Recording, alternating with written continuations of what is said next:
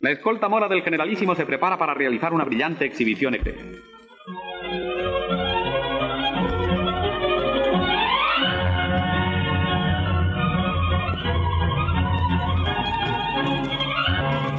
Al aire marcial de la escolta se suma su magnífico alarde hípico, un espectáculo grato a los ojos, lleno de ritmo y de armonía. Sin un error ni un fallo, los jinetes componen y recomponen una vez más el difícil laberinto de sus evoluciones. Bismillah. Yalla, bismillah. Salam Dreri, Driet, Moromamis, Morodreris. Volvemos con la Guardia Mora. Hoy hablamos de otro tema hot topic, que es la Shuma. Uy, la Shuma. La Shuma. Claro, a ver cómo explicamos esto. Bueno, empezamos por los textos y luego yo creo que la gente buhda va, va a ir entendiendo Femsi, el, el concepto que hay detrás de la Shuma. O la vergüenza, ¿no?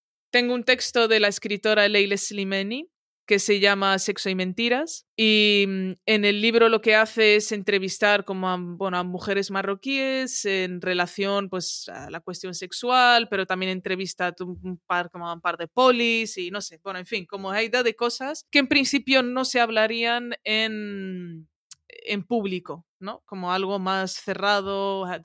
Vale, entonces dice, no debemos perder de vista lo valientes que fueron al ofrecer su testimonio en este libro y lo difícil que es en un país como Marruecos salirse del marco establecido, adoptar un comportamiento considerado como marginal. La sociedad marroquí está basada en la noción de dependencia del grupo y el individuo percibe a este como una fatalidad de la que no puede librarse y a la vez como una fortuna, ya que siempre contará con esa solidaridad gregaria. La relación con el grupo es, pues, ambigua. Otro pilar de la sociedad marroquí es el concepto del hshuma, que se puede traducir por vergüenza o por reparo y que te inculcan desde la infancia. Ser bien educado, un niño obediente, un buen ciudadano, implica tener vergüenza, mostrar pudor y moderación. El orden y la armonía solo existen cuando el grupo respeta los hudud y las fronteras. Cualquier transgresión conlleva obligatoriamente la anarquía y la desgracia, escribía Fátima Mernisi en su obra citada antes.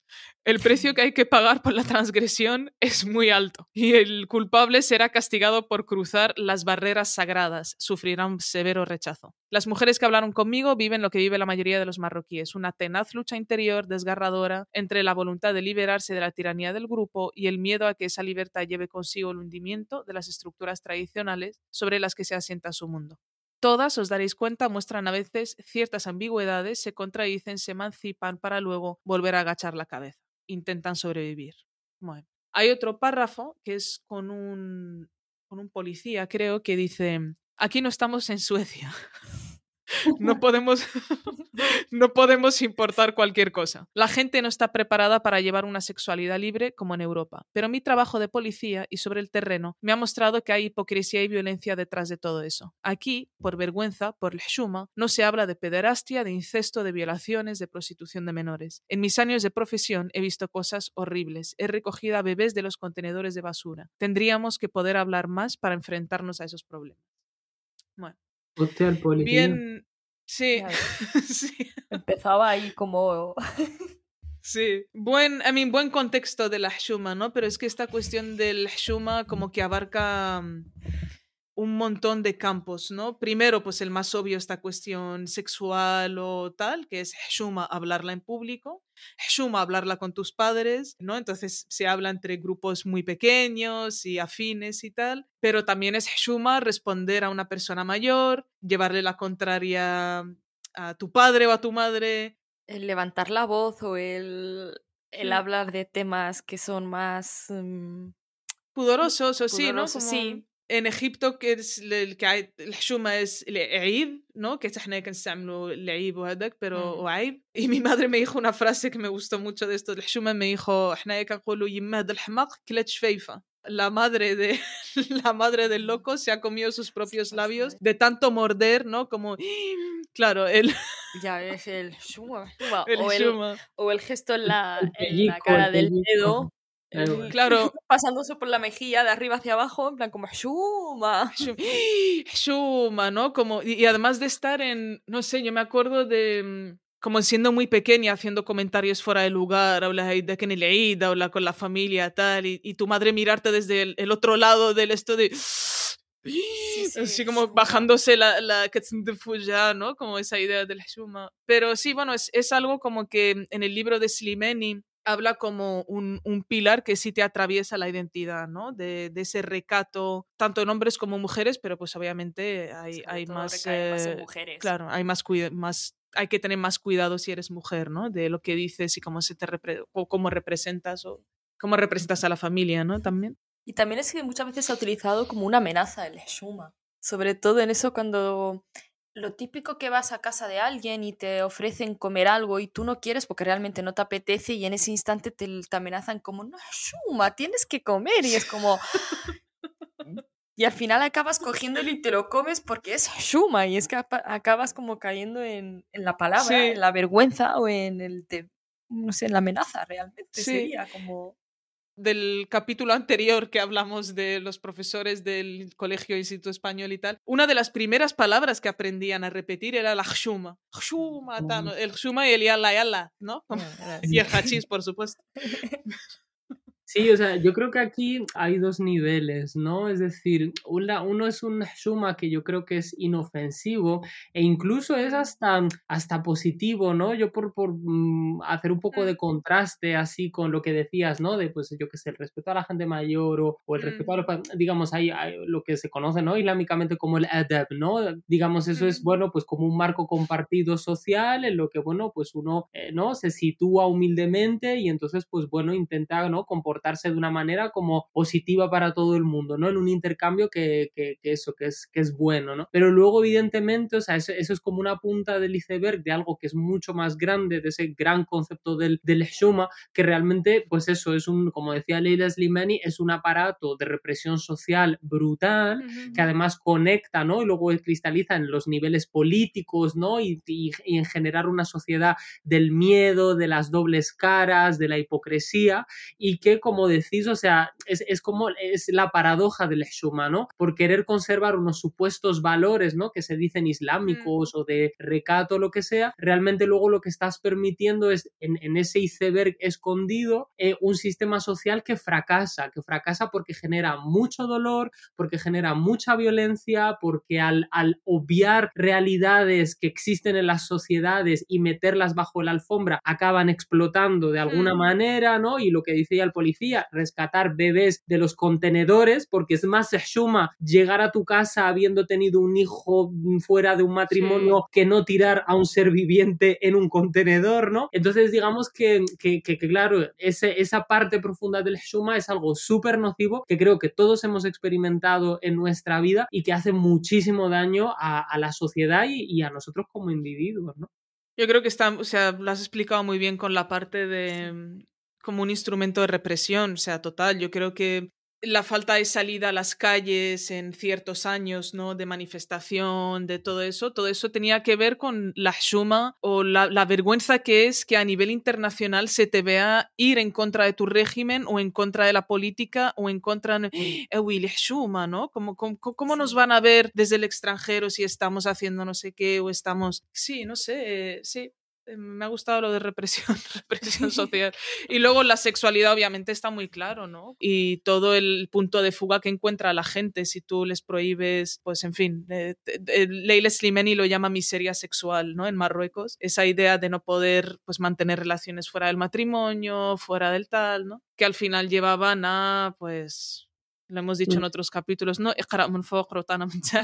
Y esa, esa- esa es la mejor manera de explicar, ¿no? ¿no? El shuma es que hacia afuera, ¿no? La fachada sea pues unos valores, no, no sé, como limpios, puros, ¿no? Que tenga que ver con la Sí. política, con la sexualidad, con tal. Y luego lo que hagas tú por la noche o, o en el parking de Morjama es, es otra historia, ¿no? Sí, y luego, o sea, la parte así muy interesante también que comentaba Leila Slimani, ¿no? Es que también es como un sistema de, de, de castigo y compensación, ¿no? Es decir, si tú quieres, porque luego hay, hay algo que yo creo que a lo que ninguno queremos, em, digamos, prescindir, que es lo bueno de nuestra sociedad, ¿no? Es decir, a nosotros nos gusta, pues eso, ¿no? Celebrar el Eid, estar en el barrio, estar incluido, participar en las festividades, en la fiesta, en el compartir, ¿no? Pero eso lo puedes hacer hacer evidentemente si pues sigues, ¿no? Como un marco ultraconservador y te metes en él y renuncias a partes tuyas de la identidad, ¿no? Eh, eso hablaba de, de que gregariamente se te penaliza y entonces quedas fuera. Y bueno, pues es como, como la llamada en la que muchas personas estamos, ¿no? Porque hay otros que sí que han renunciado, ¿no? Y bueno, te vienes aquí a la vida europea, rompes con la comunidad, te blanqueas exteriormente para que el Mgarbat Zankaf Madrid no te reconozcan como tal tú puedas ir fumando un cigarro como mujer, por ejemplo, ¿no? Shuma, por supuesto, de, de grandes Shumas era fumar, ¿no? Mujeres No. fumando, efectivamente, pero eh, claro, es- eso es triste, ¿no? Es triste porque a la vez te, te desarraigas, te descontextualizas, te blanqueas y renuncias a algo bello que sí que también llena tu corazón, que es esa comunidad, que es esa... Entonces es, es un gran reto y es una tensión muy dura muchas veces, pero bueno, yo creo que alhamdulillah, generaciones como nosotros y jóvenes además, ¿no? Transculturales en un lado y el otro, estamos navegando, ¿no? No es fácil, pero lo vamos intentando. Hmm. Yo sobre todo veo que, por lo menos nosotros que hemos crecido en la misma época, en Mm. lo que el Shuma se ha ido quitando poco a poco, sobre todo en antes era eh, Shuma que una mujer esté sola sentada en, en un café. sí, sí, sí, sí. Yo recuerdo que, o sea, ya siendo mayor o cuando quedaba con mis amigos o algo de irme a esperarles en un café, a mí me daba vergüenza estar sentada en un café yo sola porque Total, sí. pensaba de que todo el mundo me miraría como, mira, Mm. esta está sentada, me daba shuma, o sea, era, me Sí, prefería sí. estar en la puerta del café en la calle parada en una esquina que meterme dentro del café. Y hasta que no me vine a España, yo no me pude sentar sola en un café a tomar un Hmm. café yo sola o a comer sola, porque aún lo tenía como asimilado lo del shuma. Hoy en día no, hoy en día vas y perfectamente ves a un montón de mujeres, bil hijab, sin hijab, y perfectamente se va quitando esa vergüenza, ese reparo. Eso. Lo del fumar también, ¿no? Como Hmm. más mujeres en los cafetines. Sí, sí, obviamente ha habido más, por lo menos, ocupación de espacio, ¿no? Por la parte, at least, de la comunidad femenina y tal, pero no sé, yo creo que nunca he reflexionado sobre el Shuma hasta, pues igual, eh, como reflexionar sobre cómo has aprendido la historia o la, la perspectiva, hasta mucho, mucho, mucho más Sí, tarde, ¿eh? O sea, ya era bastante mayor.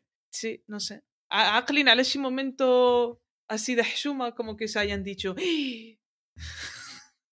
Es que tenemos Yo- tantos, yo creo que eh, bloqueas, todos, todos, coinci- todos coincidimos con lo mismo. O sea, como tú Sí. dices, estando en casa de los de, de algún invitado o de o que haya invitados Sí. en tu casa y que, mira, yo recuerdo una vez, sí, mira, os voy a contar algo que es fue bastante en una fiesta eh, familiar que recuerdo que estábamos como separados, tanto, o sea, las mujeres en un lado, los hombres en un lado, y bueno, como no, yo era la más joven y entonces era la como que se le permitía entrar en la, en la habitación de los hombres. A mí también. Y Gender fluid. Claro, y yo, y yo recuerdo que yo llevaba la. Les tenía que llevar, no sé si eran zumos o tés, bueno, me recuerdo que llevaba Sí. una bandeja. Y claro, yo me puse tan nerviosa y empecé como por a dar por otro lado. Y recuerdo que mi padre en ese instante me hizo. Shuma, tienes que empezar dando por la derecha, no por la izquierda.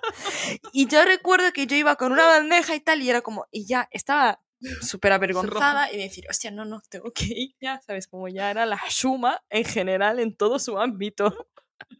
Reglamento de Tsewil, de Ah, co- bueno, Otro sí. día, Tsewil es Sí, otra sí. gran palabra también. No, pero claro, la manera en la que te lo dicen de Shuma, ¿sabes? Es como ya, es que el Shuma puede abarcar demasiadas cosas. Y hasta que por Sí. cosas así como mínimas y tales, como que te lo dicen con una contundencia, sí. ¿no? Que te zarandea, te quedas así en bloque, Sí, hostia. sí, sí, mm, sí, sí, sí. O lo típico también de, de que llega una hora de decir, bueno, pues quiero salir. Y a lo mejor ya es lo que se supone que es tarde como para salir. Es como, Shuma, una mujer no puede salir a estas horas. Sí, sí, esto ya. Sí, en fin, cada vez es menos, pero, pero el Shuma se sigue escuchando. No sé, yo creo que también, como más para niños, cuando se les ha ido más pequeñitos, esta cuestión que decía Slimani del Hudud, creo que es muy importante también, ¿no? Como que hay unas fronteras sociales que vas eh, descubriendo a medida que te las van prohibiendo, ¿no? Te las van pintando. Pero sí, pasarlas es la Shuma, ¿no? Y por supuesto, salirte del grupo es Shuma para la familia, ¿no? Como que pasas ese Shuma de individual a ponérselo encima a tus padres porque no te has casado, a no sé quién porque no has hecho no sé qué. a- y sobre todo también, eh, yo creo que todos utilizamos el Shumalik.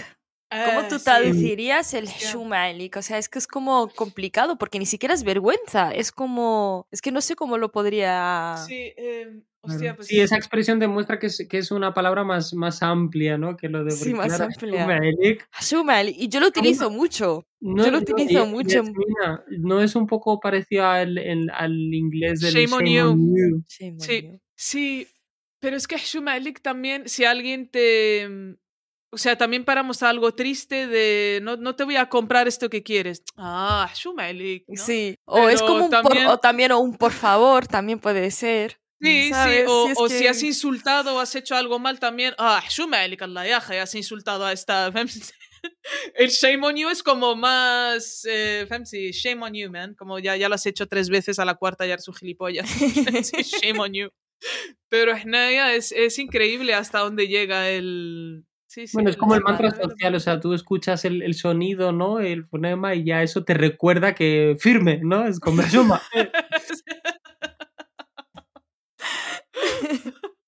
Ale que nada, هذه me la contó mi madre hace poco. Mi madre كانت الحمام أول مرة, yo creo que tenía, no sé, cuatro años, a los tres años. Sí. Y después me el hammam قلنا البقل, ¿no? Baqal, un hombre, ¿no? En el supermercadito y tal. Y me dice, Yasmina, شو نعمل sí que has hecho hoy y tal? Y empiezo yo, مشيت الحمام, شفت mujeres desnudas lavándose y la hacía lavándose ahí de mi madre. Mm, mm, mm, mm. que يغسلوا toto, que يغسلوا toto. Mi madre, Willy, Willy, حشوم. Willy, Willy. Y luego el. Willy que va muy ligado a la el sí. en muchas ocasiones. A Willy. A Willy que es Dios mío, ¿no? Me hace gracia lo del, lo del hammam porque yo creo que todos tenemos ese trauma de entrar al hammam con nuestras madres siendo pequeñas y tener esa imagen de o una señora que te pega su teta en la cara o otra que se levanta la teta para limpiarse. Sí, sí, sí, sí. O la, la que entran ahí de para partir hostias. Mm. Pues todo esto es Hishuma hablarlo. Esto no se puede hablar en el Eid, ¿no? ya, ya está. Conclusión, conclusión. Conclusión. O, o Shuma también, eh, sobre todo los productos eh, eh, sanitarios femeninos, las compresas, el Tampax. Eso, eso sí que es lo más Shuma, Shuma. Yo recuerdo, yo vengo de una casa en la que todos somos mujeres. Y a mi padre le costó bastante tener que comprarnos él las compresas, ¿sabes? De meterlas en lo que es la compra eh, me- del mes o de la semana o lo que sea. O yo recuerdo una vez en el, en el, en el aeropuerto, como no, yo en el aeropuerto a mí, esto en Tánger, me abrieron el bolso y me, se pusieron a mirarme, no sé qué les pareció que tendría, bueno, estaban mirándome y de repente abren un bolsito donde yo tenía ahí una compresa, la compresa de repuesto. Pues el tío cuando vio la compresa fue como. ¿sabes? Apartó la mano como si quemase el bolso, ¿sabes? Como si eso fuera a arder. Y eso es shuma, porque es la sensación que sienten Claro, los claro. hombres al ver algo femenino, es como shuma, una compresa. Total. A mí me sigue dando vergüenza comprar compresas baqal, ¿eh? Mando a mi madre o, o algo así, ¿no? yo ya Al perdí teléfono, la habla-. O sea, yo prefiero que en el aeropuerto me pillen hachís a que me pillen una compresa.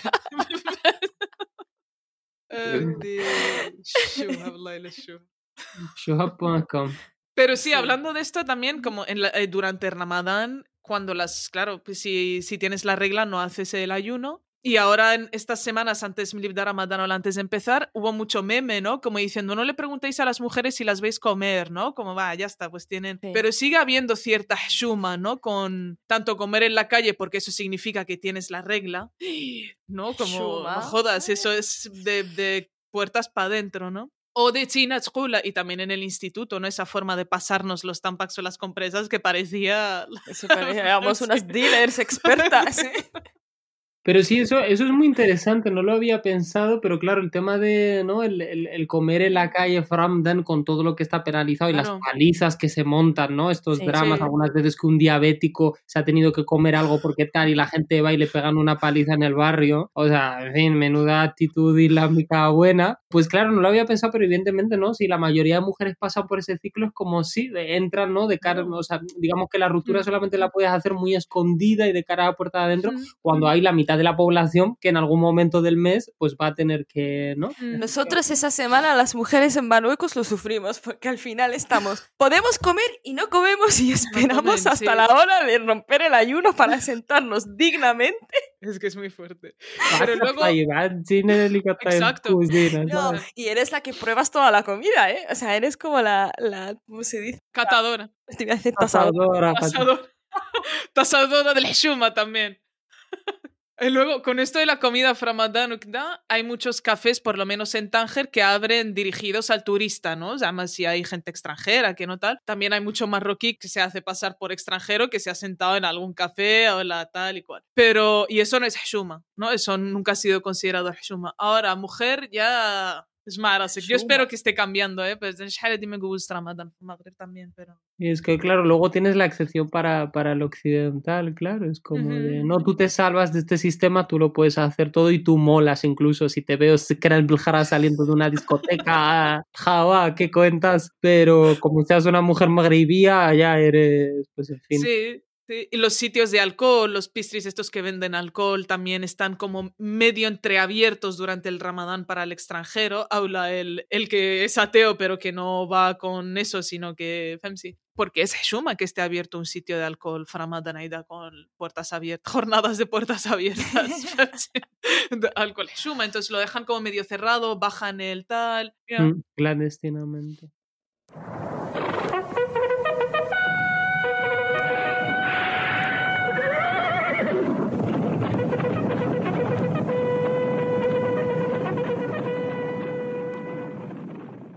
China. Bismillah. Conectamos con los, el grupo de fuerzas irregulares indígenas. Hoy está con nosotros Aisha Mlerayesh. Fina Aisha. Salam alaikum.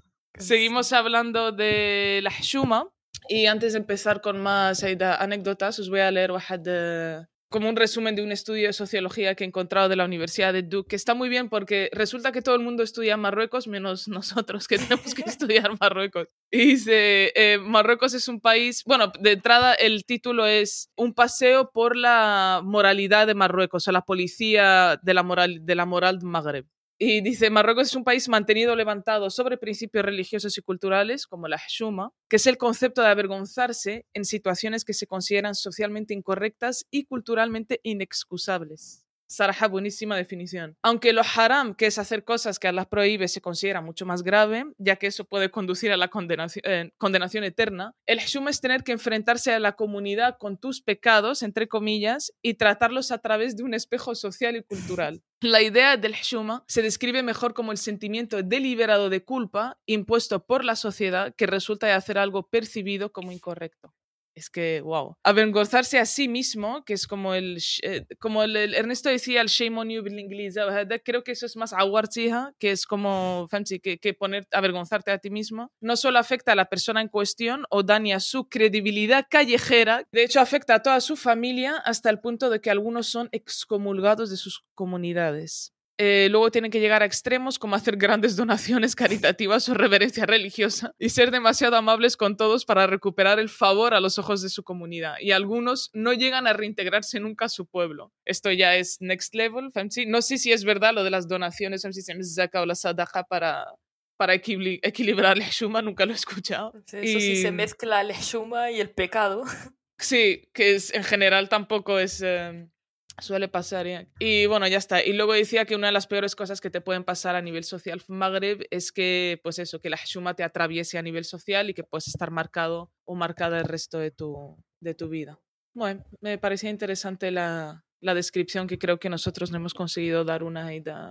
A ver, sí, es muy interesante, pero es que al mismo tiempo a mí la Shuma me parece como es parte de la cultura, ¿no? Llegas al Magreb, llegas al aeropuerto y empieza la Shuma. Llegas ahí y le dices, hola, amo, ¿no? ¿Sabes? Ya, Sí, como que, hola, amo. Estás en la playa, te estás en bikini o lo que sea, pasa alguien que conoces, de rápido, ah, amo la ¿sabes? Entonces, me parece que es más parte de nuestra cultura. Sí, por una parte es como la Shuma, porque ya es todo es Shuma, boar, pero sí que me parece una parte graciosa, porque todos, aunque sea, como que tenemos el concepto ese en inglés de lower your gaze, ¿no? De, de Shuma. Sí. Entonces, sí, me parece además una, me parece una definición bastante interesante, pero para nosotros por lo menos que lo vivimos como en el, en el día a día cuando estamos en Marruecos, ¿no? De aeropuertos eh, totalmente, ¿eh? como que te cambia el chip de... el chip. Amo, una policía que me amo, aunque tengan cinco años más que yo, o sea que no tiene ningún sentido. En, principio, amo es alguien mayor. No me rasé Justo, justo. Lower your gaze. Y os voy a poner el, el audio que recibimos de, de Hajar, nuestra corresponsal en Tánger, porque dice algo interesante también en relación a la mujer. Pues Shuma, no sé si conoces este el dicho de Shuma Marat Shaitan, que vamos, eh, la, el Shuma es la esposa de Shaitan, que la Shuma es una mujer, eso quiere decir. Y es verdad, vemos que siempre esta palabra se llega a las mujeres a primer plazo y luego a los chicos, pero claro, para nosotras las mujeres, pues mucho más. Claro, todo lo que es eh, una mujer que fuma en la calle no es igual que un hombre que fuma en la calle. Pues también lo que es todo, todo el tema de la regla. Tú estás enferma, pues te dices a tu jefe, no vengo hoy, no me siento bien, estoy malita, te dice que tienes, pues lo dices tu regla. Y están ahí todos los compañeros, Billy, suma, Billy, que es algo que no se debe hablar, no se normaliza y de hecho tenemos un movimiento feminista que se llama el Shuma y nada, eh, también tengo, bueno, con mi abuelo, por ejemplo, que es rifeño, es un hombre mayor y que era ex jefe de gendarmería del eh, puerto.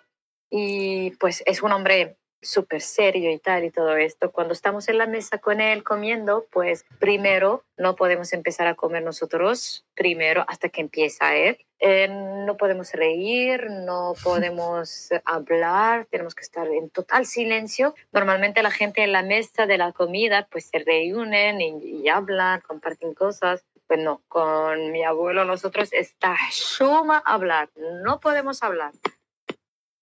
Así. Ya ves. Ese contacto de gendarmería en el puerto a lo mejor nos viene bien también, ¿eh? Pero no sé, día del Hishuma es la mujer de. ¿Qué es que tarjem shaitan? ¿Es el diablo? ¿El demonio? Iblis, Iblis. Sí. Iblis. Los español, la Ah, ik ben dus Sí, demonio, diablo. Sí, podría Lucifer. Lucifer. Lucifer, eso, eso. La mujer de Lucifer, sí. O sea, es verdad, sí, es el, el concepto es femenino. Y en femenino también en la conjugación. Amar es un placer genial, sensual.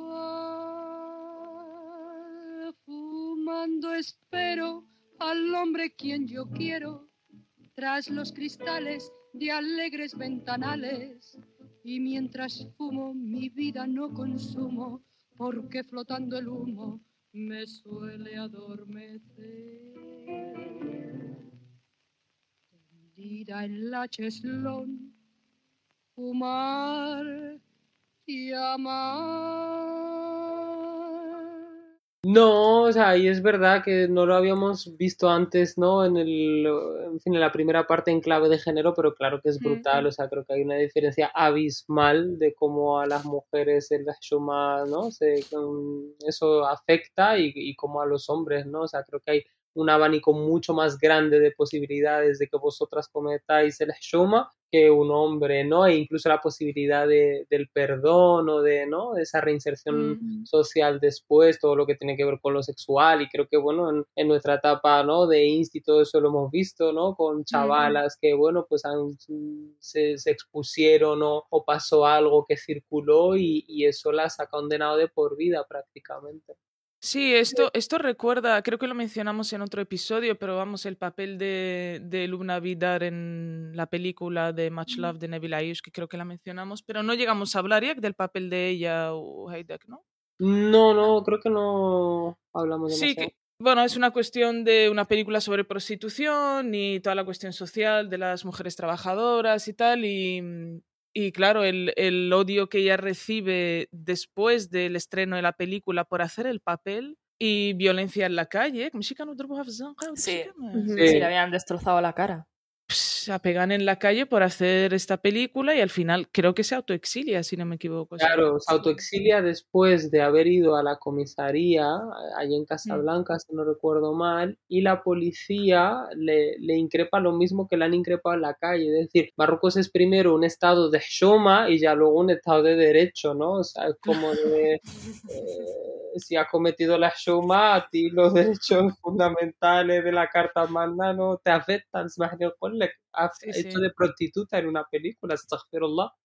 Es muy fuerte, sí. Y creo que no, no, no sé si vuelve al país o no, o se fue definitivamente. Yo no volvería, obviamente, o sea, no. Está en Francia, escribió un libro y bueno, ha tenido luego todo esto que es tan interesante, ¿no? También cuando te autoexcluyes de, bueno, te, te excluyen de una comunidad, pues bueno, como que yo qué sé, en fin, está un poco en sus horas bajas, yo creo, de su carrera y un poco haciendo unos directos un poco extraños, abanderando, yo qué sé, el Helluf como, no sé, la gran Ah, y sí. el alcohol Yeah. está un poco en ese rollo, ¿no? Y, y, y da pena, ¿no? No por ese, por ese hecho en sí, sino porque, bueno, creo que, que le falta apoyo, ¿no? Que le falta comunidad y... Sí, hostia, pues te vas de una comunidad, buscas otra. Eso sí le hemos.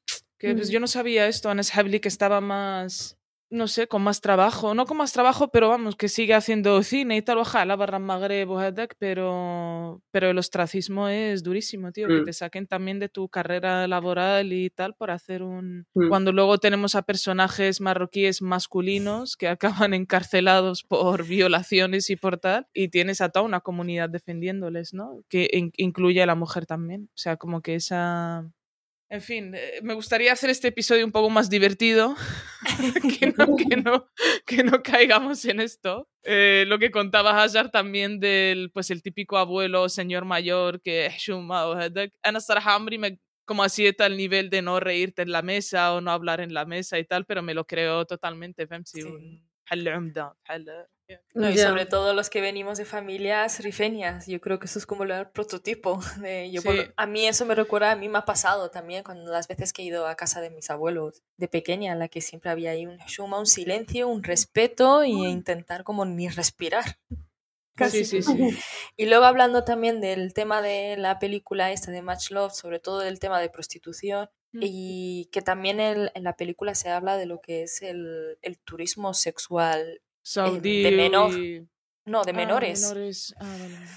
y homosexual sobre todo. Y claro, eso es algo que se sabe que hay, pero que se supone que se suma, que es pecado, pero nadie habla, nadie es como que se esconde, como que no quieren eh, intentar luchar en contra de algo que es de pedofilia, algo que es realmente peor. eh, Sí, es lo que decía Slimeni, ¿no? En el texto, cuando hablaba ese policía. Decía que es, claro, es que el Heshuma evita hablar. Es como si protegiera indirectamente, ¿no? Estas cuestiones de pedofilia, prostitución, violaciones, no sé qué. Mm. Por el curso que en público, entonces, bueno, pues ahí se quedan impunes, ¿no? Todas esas prácticas. De hecho, hace poco salió noticia de que habían encarcelado, o iban a encarcelar a uno de estos que venía de, de explotación infantil y... Sí, y no sé, Marafchip dubbed o sea, el, la condena. Sí, sí, tío.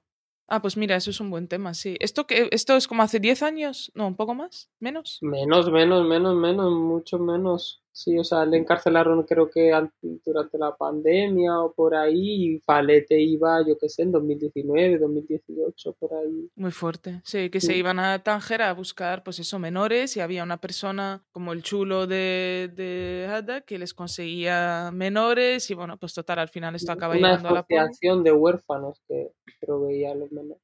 Buah, es que Ya ves, que muy fuerte. Y la gente del Severo Ochoa nos llevaban a visitar esa asociación anualmente con, con los profes. Bueno, qué desolador el panorama. no sé qué decir.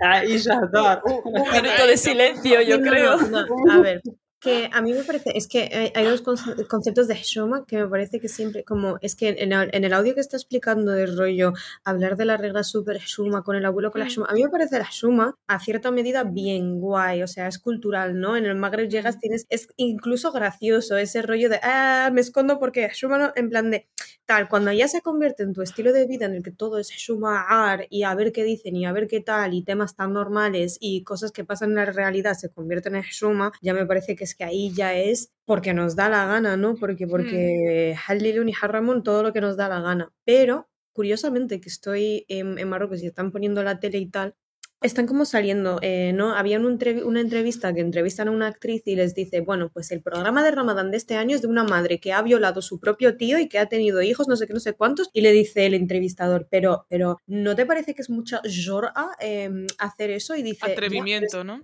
Sí, sí, sí, muchísimo atrevimiento y le dice, ya, pero es que tenemos que salirnos de los temas tabús, hay que tratar las cosas desde una cierta medida de respeto, porque ciertamente en Magreb no vas a, no vas a enseñar una escena de violación, porque, porque Mm. eso es demasiado shoma, tampoco te pases un poquito, Mm, mm, pero... mm, mm.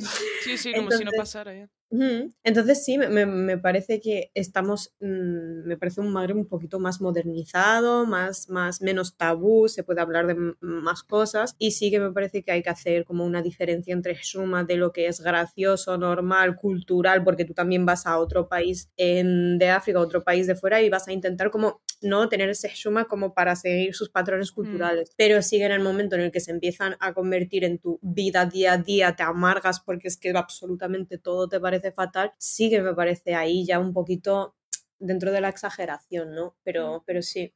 Sí, es como un, un arma de doble filo, ¿no? Por una parte Mm. puede funcionar ahí da, pues sí, pues para los niños, para respeto, para algo así, y luego pues lo que decía Ernesto en la primera parte, ¿no? Que al final es sí puede funcionar como represión perfectamente. Se llama autorrepresión, que es como tú misma te recoges, ahora tú mismo recoges cable para no enfrentarte a lo que vaya a pasar. Eso Darne debe lo que decía también eh, Aisha sobre las series, las, las, o la tele. El otro día que estábamos colgando sobre series marroquíes en Instagram y tal, alguien mencionó la serie de Said Nasiri, el gran comediante este magrebita, Sí. que, que llamaban el Buena Fuente de, de Marruecos. Y vi una entrevista que le hizo, de hecho, Jordi Évole, que se va a Marruecos y tal, en Salvados, Baqib Salvados, y se encuentra con Said Nasiri, ¿no? Y entonces le pregunta sobre los tipos de chistes que se hace y tal. Y este decía que, que había unas cosas que estaban como convenciones sociales que no se hablaban, como yo, yo no voy a hablar de sexo en una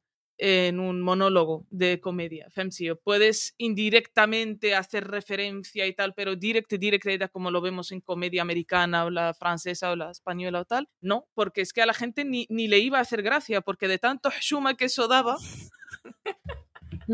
ya te controlas hasta de reírte, porque si te ríes eres como cómplice de esa narrativa, ¿no? Y te reconoces, ah, significa que no eres virgen.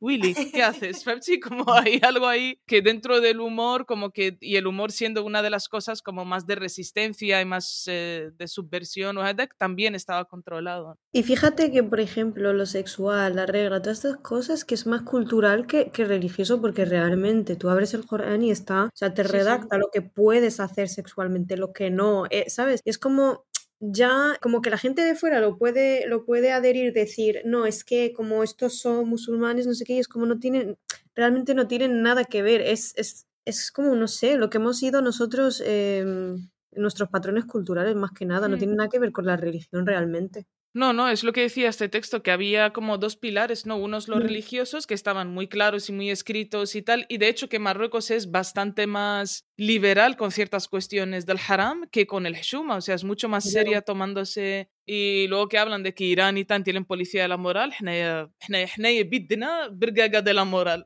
Sí, sí, o sea, Somos la propia CIA, ¿no? Exacto, tío, es que es, es más, o sea, no sé, como lo que decía Hajar, ¿no? Lo de fumar en la calle o ciertos cafés a los que se supone que no tiene, que es para tíos porque están en Medina o, z- o zonas más ahí da problemáticas y tal. te preocupa más que pase el, el, tío de tu, el amigo de tu padre, habla de tu madre o no sé qué, que a que venga la poli a recoger a la gente que está fumando porros, que esa es la ilegalidad real que debería darte miedo, ¿no? Como consumir en la calle. Me que no, te ha, no ha visto a tu padre hace 30 años, no te vas ni a reconocer Claro, es lo mismo que pasa también con las tiendas que venden alcohol en, en Marruecos. O sea, yo no sé si en, vosotros en el instituto también habréis hecho lo de los intercambios de, con alumnos Sí. españoles de España que hayan venido a Marruecos a pasar una semana con vosotros. Entonces yo recuerdo de eso de que venían y era como, eh, ¿dónde puedo, o sea, se vende aquí alcohol? O sea, de entrar eso al Carrefour y encontrar ahí una zona de, o, al alca- o en lo que sería Marjan, ¿sabes? Los Sí. eh, propios eh, supermercados que son de, del país, o Del sea, país. y Sí, en sí. el propio rey, porque realmente son así, y se vende alcohol y es como, hostia, ¿en serio que aquí, yo sé, puedo conseguir jamón y esto? Y digo, sí, aquí se vende todo y aunque se Mm. supone que está prohibido religiosamente, pero culturalmente es shuma que te vean entrar a comprar, pero luego... Y la Sí, suma no. luego, luego están las bolsas, ¿no? Porque al igual que hablabais de la compresa que se lía, ¿no? La compresa se lía, ¿no? En un, en un papel sí, o en sí. algún este opaco. Luego las bolsas de alcohol. Yo, de hecho, me acuerdo a un profesor de lengua increpándonos en tal de ahí vi yo a estos alumnos con las bolsas oscuras. Claro, llevar bolsas oscuras implicaba ya que, que, lo que llevaba, ¿no? Botellas de vino, de whisky de lo que fuera. Entonces, muy interesante también, como para transportarlo necesita ser opaco, ¿no? El shuma ahí bien contenido y bien escondidito. Sí, sí, hostia, no había caído en eso, lo de las bolsas. Es verdad, daba que en bolsas de Tseobiak, pero, pero es verdad que antes que de alcohol te daban bolsa marrón, que nunca, nunca te habían dado bolsa. Pero es cierto que nosotros llevamos muchísimos años fuera y creo que las cosas van como que... Incluso a mí me choca y digo, pero si esto es Shume, ¿qué hace esta? ¿Sabes? En plan de que incluso veo yo y digo, que es que está ahí por Tánger y veo a una tía, por ejemplo, fumando y digo, pero ¿qué hace esta, esta tía? Y digo, digo, a ver, a ver, a ver que la moderna soy yo, a ver que me modernice, espérate, ¿sabes? Yo creo que llevamos muchísimos años fuera y que si pasáis aquí por lo menos una semana en plan de entre gente, os sorprenderíais en plan de, de cómo estamos avanzando. Es brutal. Sí, sí, yo se lo he visto hasta Saif y esas cosas, de, pero yo creo porque la, mm, o sea, la gente que vivimos fuera ya, dan la vuelta en Tánger, hablan Magreb, yo no intento romper eh, barreras ni estereotipos, ni, o sea, no, no voy a luchar, ¿no? Quiero decir, entonces, la gente que vive y, o sea, creces y sigues viviendo ahí y tal, es que esa todos los días es un peso enorme. Entonces, tarde o temprano empiezas a romper eso y aguantas lo que te caiga en la calle o la فهمتي eh, eh, antes اللي كنا احنا في انستوادك العائلة no sé, yo no me acuerdo de ponerme shorts en la calle en verano, por ejemplo. O sea, era algo ما كتلبسش الشورت صافي عيت كيطلعوا يهبطوا فيك كيشوفوك في الزنقة كيهضروا عليك no حشومة. sé qué, حشومة العائلة tal. Pero ahora ya no, o sea, hay un montón de Mm. amigas que sí van, siguen escuchando en la calle comentarios, pero claro, es que Ujú. si vives ahí no, en fin, o sea, tienes que reaccionar a eso, claro. Yo, eso sí que me da rabia porque yo te- no te estás cubriendo por la... Sí, el ramadán yo, te yo lo entiendo. Yo me pongo algo Sí. por encima porque es ramadán, muchísimas cosas. Pero lo que me da rabia es tener que ponerme a mí una chaqueta que me cubra el culo porque es que literalmente por mi, por mi paz mental, ¿no? De poder ir caminar por la calle, llegar hasta el Hanut ya, ¿no? Porque si no, em, eso sí que, en plan, tener shuma porque te, te, te sientes forzada a tenerla, ¿no? Sí que me da muchísima rabia. Es como... uf. Pero es verdad que eso en mi pueblo, porque yo, bueno, estamos un poquito muy atrás. Pero en Tánger sí que es verdad que no. En plan, de, yo me acuerdo en Tánger que, em, que, que- que es que por lo menos recibías un comentario eh, por metro cuadrado. Pero ahora es como. Estoy sorprendida. Yo también digo, ¿dónde estoy? Sí, ahora cada 10 metros, no, no Eh, es cada sí, eh. metro, es verdad, es verdad, estamos. Eso es verdad, ha mejorado un poco bastante. Sí, sí. mejorado. Sí, y sí. t- también, no sé, Ana بالنسبة لي لي cada vez debe ser que les parezco más extranjera, entonces ya me hacen comentarios ب- ب- باسبانيولا ولا بالانجليزة ولا آه. ومع بعضهم لا لا هذه نصرانية دير زعما no respétala, no pasa nada. Que yo... فهمتي؟ Y eso no es hshuma, ¿eh? Joder, Comentarle a la Yasmina. mujer sobre el culo o sobre tal, eso no es hshuma para ellos, pero para ti salir eso sí que es... Eh, Sí, sí, sí, sí. Juli, te dicen, what color passport? What color passport? آه، كي يجي يهضروا معايا باسبانيولا te gusta dame tu número digo سير عم والله ينعل الله ينعلك ما عنديش الريزون Qué bueno. Ahora cuando terminemos esta conversación y salga, mi madre me dirá, me quedé Shemshi hablando de estas cosas. es que todo es meta aquí todo es meta Literal. Todo es nota. Aquí todo es La Shuma. circular dentro de la Shuma. Yo también voy a, yo voy a comentar algo del Shuma en el ámbito masculino. Ya Yo creo sé. que lo que más Shuma puede sentir un hombre dentro de, de la cultura o religión es el no poder tener hijos. O sea, que se Ah, uf, el- la masculinidad. La masculinidad. sí. Yo creo sí. que es más shuma el comentar que un hombre no pueda, o sea, que sea infértil, a que Mm. una mujer se comente que lo Sí, sea. sí. Hombre, o la homosexualidad, ¿no? Hostia, claro, Sí, sí. Bueno, eso es. Sí, eso es, Sí, eh, eso es en ámbito sexual, sí. Está claro. Eso está cruzado por lo haram, por lo shuma, por el miedo, por el deseo, por eso es terrorífico, ya. No digo, ahora que lo decís y lo pensamos, sí que hay mucho, en plan de, parece lo de la mujer es mucho asumo, pero lo del hombre también, que lo dices ahora, em, no tener hijos, pero también el, el tema de no poder ser el proveedor de la casa, ¿no? En plan, es como, uff, Sí. ¿no? Mucho ar ahí, que no puedes mantener a tu madre, a tu mujer, a tus hijos, a todo. A la suegra, a la tía. Tu suegra. Al vecino ya. Esto de infértil, aula que no le funcione o tal, me acuerdo de Casa Medina y tal, que siempre había gente como estos que vendían la atara, que vendían en el suelo eh, mejunjes varios para como la, alternativa al Viagra, pero en modo tradicional, artesanal, ¿no? Y entonces siempre había un tío con cosas ahí en el suelo hablando, pero siempre con metáforas, ¿no? De no, no sé qué y, y- y poniendo nombres propios a la y eso no era o sea si era bast- por ejemplo ahí veías a muchos hombres alrededor. Yo sí lo he escuchado alguna vez pero siempre me da mucha shuma acercarme a ese círculo. Pararme con esos tíos a ver cuáles son las opciones del Viagra masculino si mezclase aceite de argán con Gesul Qué bueno. No sé si todavía estarán, supongo que sí, vamos, y Marrakech ya al final supongo que es más... Mm, seguro, ahí te encuentras de todo. Hombre, yo creo que puedes entrar la atar aquí, bajas la voz un poco y le dices, ¿sabes? Y te, y te saca algo de atrás, siempre. Eso es verdad también. Porque aquí tenemos remedios anlatar para todo, para embarazadas, para no fértiles, para fértiles, para todo lo que te dé la gana, Latar.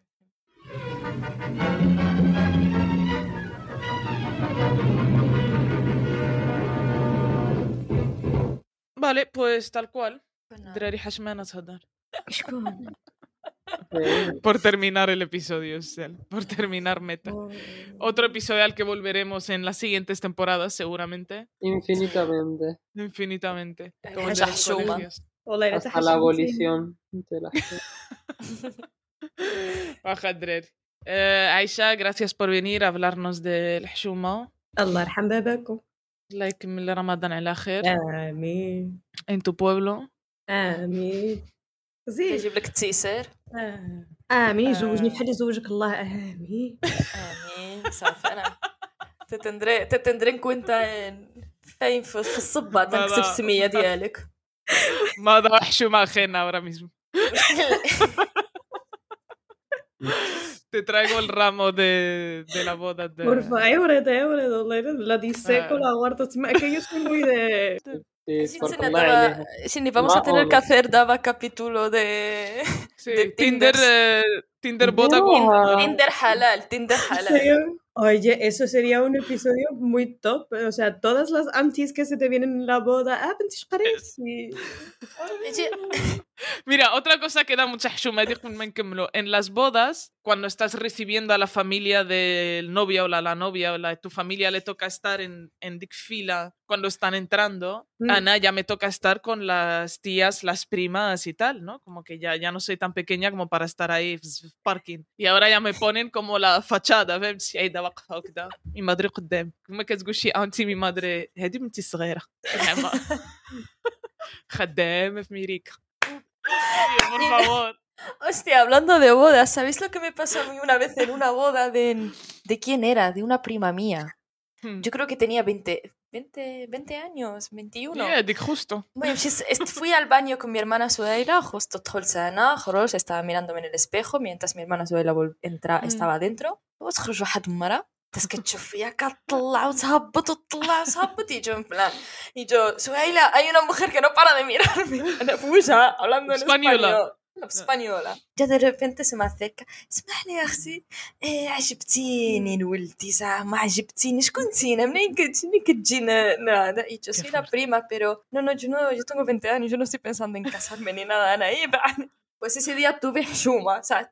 sea, Hashem, o sea, Claro. me puse roja, roja, roja, roja. Y Yo no sabía ni. Si ya me cuesta hablar en árabe, imagínate. en Jail ese- para, para rechazar matrimonio, que es un lenguaje que no tenemos todavía. No está Ay, inventado. Dios. Así que sí. بدي صراحة حسنا شي شي شي ابيسوديو بحال ديك بروغراماز نتفليكس دي آه، ديك آه، las Ah, las de- indias que están Ah. sí pero ماشي de ¿cómo se llama? como matrimonios Arranged que se- marriage. ايوه arranged marriage de ¿Cómo se الهنود dice كيعملوها eso? بزاف هنايا y, es- y se sigue haciendo o sea es como algo ماشي زعما عيبة ولا حشومة ولا que hay más probabilidad de que salga bien si nos conocéis que conociéndoos parece Totalmente, ¿eh? Viendo el panorama. Primero viene la convivencia y luego el amor. claro Claro. O sea, bien. On that note, podemos cerrar eh, el episodio. Cada vez más eh, hashmenin todos. Totalmente. Ay, Baja Drer. Eh, Pues gracias nada. por escuchar. Gracias por el Eh, momento. volveremos. Eh, mandadnos cositas por Instagram. Gracias a los que nos reenviáis eh, memes y vídeos y eso. Y nada, shukran. Flamar. Bye. Amén.